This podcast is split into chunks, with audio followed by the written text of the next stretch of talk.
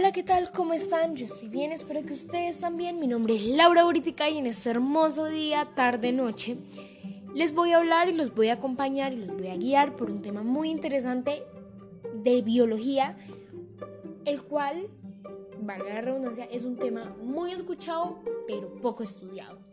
¿Cuál es este tema? Se estarán preguntando. Bueno, el título o su enunciado serían la química de la vida, los compuestos orgánicos. Esto, pues dirán ustedes, esto no es nada común, no es nada escuchado. Lo que es común y muy escuchado son sus subconceptos, que serían los lípidos, los carbohidratos, las proteínas. Son cosas que nosotros escuchamos día a día con respecto a nuestras alimentaciones, ya que mm, eh, son cosas que escuchamos día a día pero muy pocas personas han estudiado o saben, o es muy poco común, que se sepa más allá de lo básico, más sus composiciones químicas, sus fórmulas, y eso es lo que, de lo que quiero hablar en este día. Primeramente, antes de empezar a hablar del tema como tal, debemos saber qué son los compuestos orgánicos. Son aquellos en los que los átomos de carbono se unen entre sí mediante enlaces covalentes para formar esqueleto, el esqueleto o la cadena carbonada de la molécula. Ya sabiendo esto podemos entrar en materia. ¿Qué son los carbohidratos? Muy escuchados y muy conocidos. Son los que se componen de átomos de carbono, hidrógeno y oxígeno. Su fórmula química es CH2O. Pueden ser monosacaritos, los cuales cuentan con una sola unidad de azúcar. Disacaritos, que cuentan, tienen dos unidades de azúcar. Y los polisacaritos son aquellos que tienen a partir de tres unidades de azúcar, de tres en adelante. Los lípidos. ¿Qué son los lípidos? Son los grupos heterogéneos de compuestos caracterizados por el hecho de que son solubles en los solventes no polares y relativamente insolubles en el agua. Su composición es mayormente de carbono e hidrógeno y son muy pocos los grupos que cuentan o contienen oxígeno. Los lípidos se pueden subdividir en varios subtítulos. El primero sería el triacilglicéridos, o mejor conocido más comúnmente como el triglicérido. ¿Qué son los triglicéridos? Bueno, son compuestos de glicerol y tres ácidos grasos. Son los lípidos más abundantes en los seres vivos, comúnmente conocidos como grasas. Son una forma de almacenar energía, que al metabolizarse liberan el doble de la energía que los carbohidratos. Ok, ácidos grasos y saturados. En los lípidos podemos hallar hasta 30 ácidos grasos distintos, que son cadenas carbonadas con un número par de átomos de carbono. Los principales son los ácidos grasos saturados y los ácidos grasos insaturados.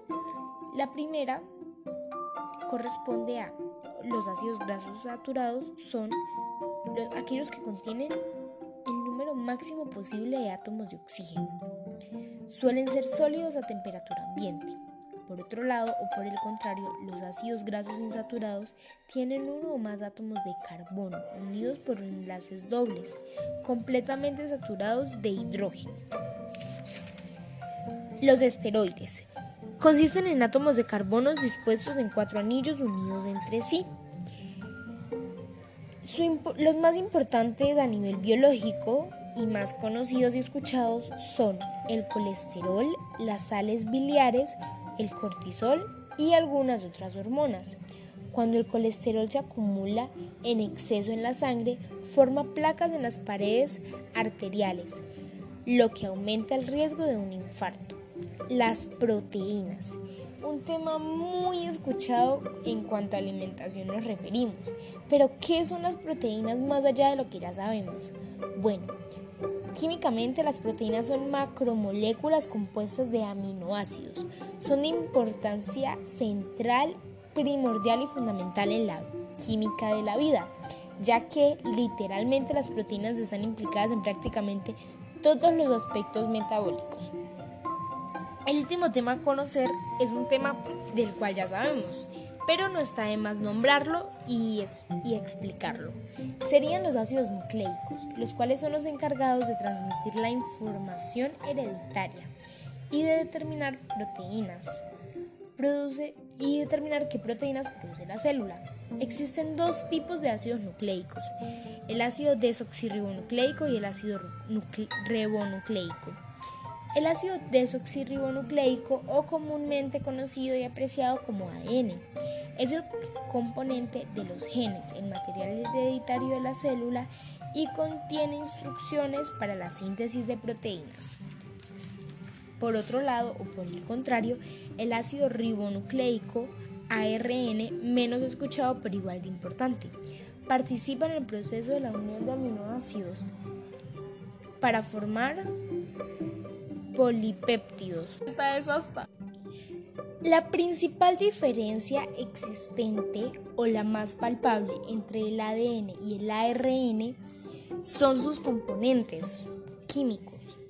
El ADN se encuentra conformado o su estructura se encuentra conformada por purina, adenina, guanina, pirimidina, timina y un azúcar llamado desoxirribosa. De ahí proviene su nombre, ácido desoxirribonucleico.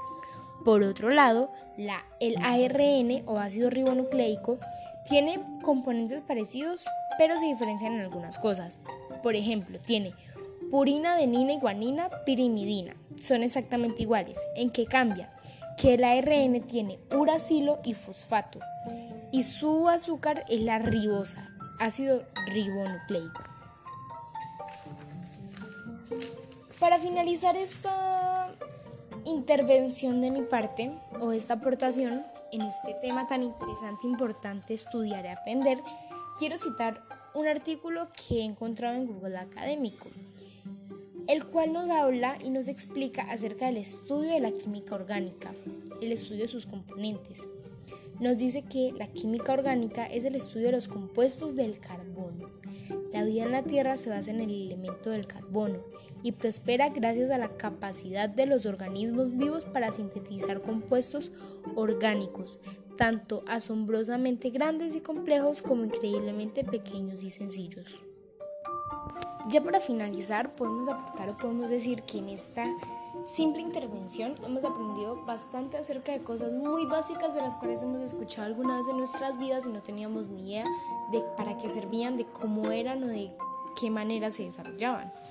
El caso de, las, de los carbohidratos, de las proteínas, que son tan importantes para el desarrollo del metabolismo, de los lípidos, de todos estos compuestos químicos y orgánicos de los cuales nosotros no teníamos, o por lo menos yo en mi ignorancia no tenía ni idea.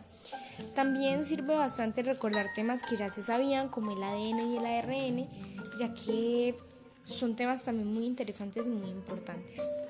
Bueno, eso sería todo por este día. Muchas gracias por su atención y por acompañarme durante este pequeño durante esta pequeña intervención.